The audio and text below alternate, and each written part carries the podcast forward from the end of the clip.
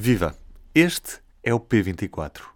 Eu sou o Ruben Martins. Desta segunda-feira fica uma declaração do presidente dos Estados Unidos da América, Joe Biden, que no Japão, quando lhe perguntaram se ia agir militarmente para defender Taiwan em caso de ataque chinês, respondeu isto. Yes. You are. That's the commitment we made. We support the one China policy. We support all, all that we've done in the past. But that does not mean it does not mean that China has the jurisdiction to go in and use force to take over Taiwan. No fundo, o presidente dos Estados Unidos diz-se disposto a defender militarmente Taiwan em caso de agressão por parte da República Popular da China. Os chineses já responderam, entretanto, e avisaram Biden para não subestimar a determinação de Pequim em relação a Taiwan. Antes de tudo, P24. O seu dia começa aqui. Começa aqui. É por isso importante partirmos para a análise com a jornalista Teresa de Souza, que está comigo ao telefone. Alô, Teresa. O presidente norte-americano disse que estava pronto a intervir militarmente caso a China invada Taiwan. A questão que te faço é qual é que é a necessidade de Joe Biden ter feito esta declaração, ainda para mais neste momento?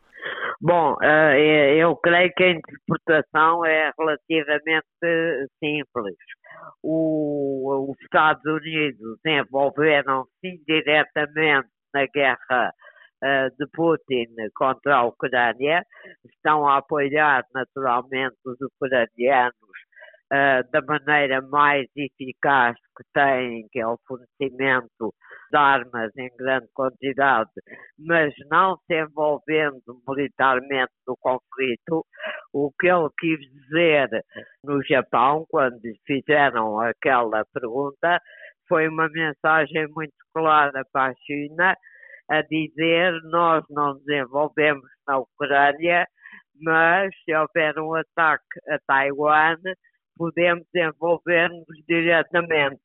Foi para que uh, Pequim não tirasse a ilação, de, porque não se envolveram diretamente na Ucrânia, não defenderiam militarmente uh, Taiwan.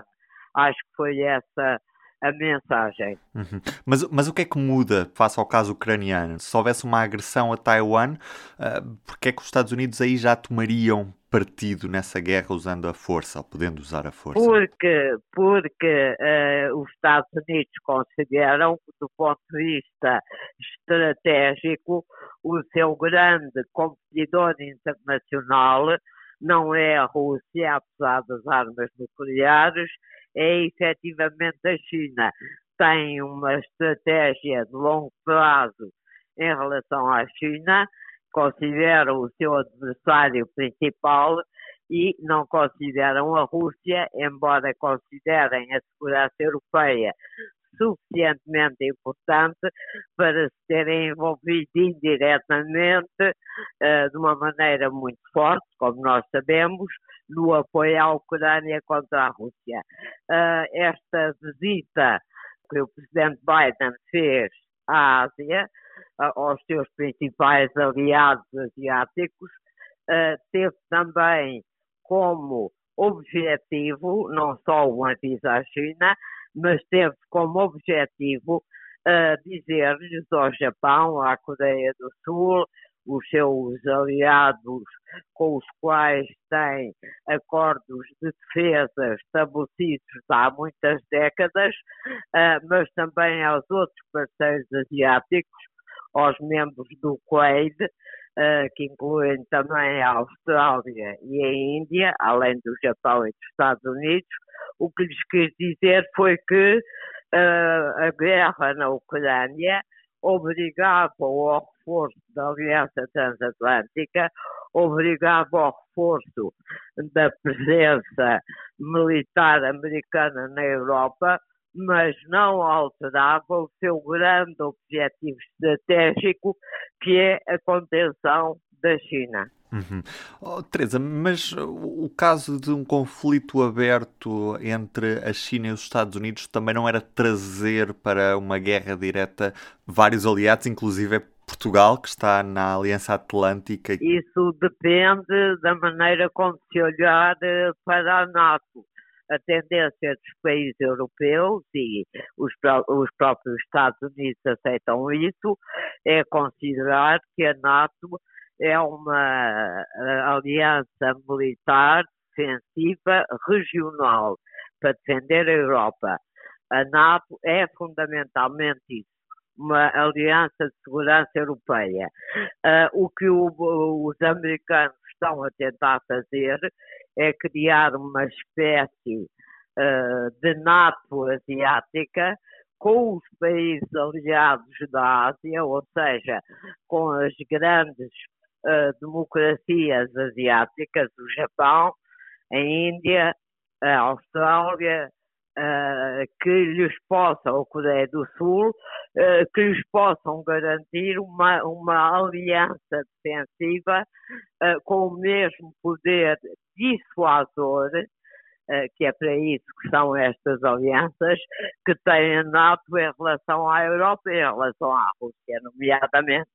Portanto, são duas realidades paralelas, o que não quer dizer que alguns países europeus, nomeadamente a França, o Reino Unido, a própria Alemanha, de uma maneira bastante mais tímida, não tenham ultimamente reforçado a sua presença militar no Pacífico, mas mais uh, com o intuito de garantir a liberdade de circulação e de transporte de bens e mercadorias do que propriamente uma estratégia militar uh, pensada e definida. Uhum. Em qualquer dos casos, Teresa, esta postura de Joe Biden não vai contra a postura histórica dos Estados Unidos de uma só China, não é? Defenderem uma só China. Sim, eles não, não, não alteraram essa posição, naturalmente, não alteraram formalmente essa posição, mas o que Biden diz quebrando um pouco a chamada ambiguidade estratégica que os Estados Unidos têm mantido, é que um ataque a Taiwan, um ataque militar a Taiwan, alteraria os termos da equação. Teresa, muito obrigado por este bocadinho, foi um prazer. Obrigado. Obrigada, beijinho. E na edição do público desta quinta-feira olhamos com particular destaque para um massacre numa escola do Texas, nos Estados Unidos, que na noite desta terça-feira matou 19 crianças. São 19 crianças mortas que não são suficientes, aparentemente, para mudar o debate sobre a lei das armas nos Estados Unidos. Também na edição desta quinta-feira vai poder ler a entrevista com Jorge Moreira da Silva, um dos candidatos à liderança do PSD, o outro é Luís Montenegro. As diretas são já neste fim de semana. E no público online, em público.pt, vai poder já ouvir o primeiro episódio do podcast Terapia, com uma entrevista ao ator e dobrador Kim Bé. É um podcast sobre saúde mental, o seu novo podcast de saúde mental aqui no público.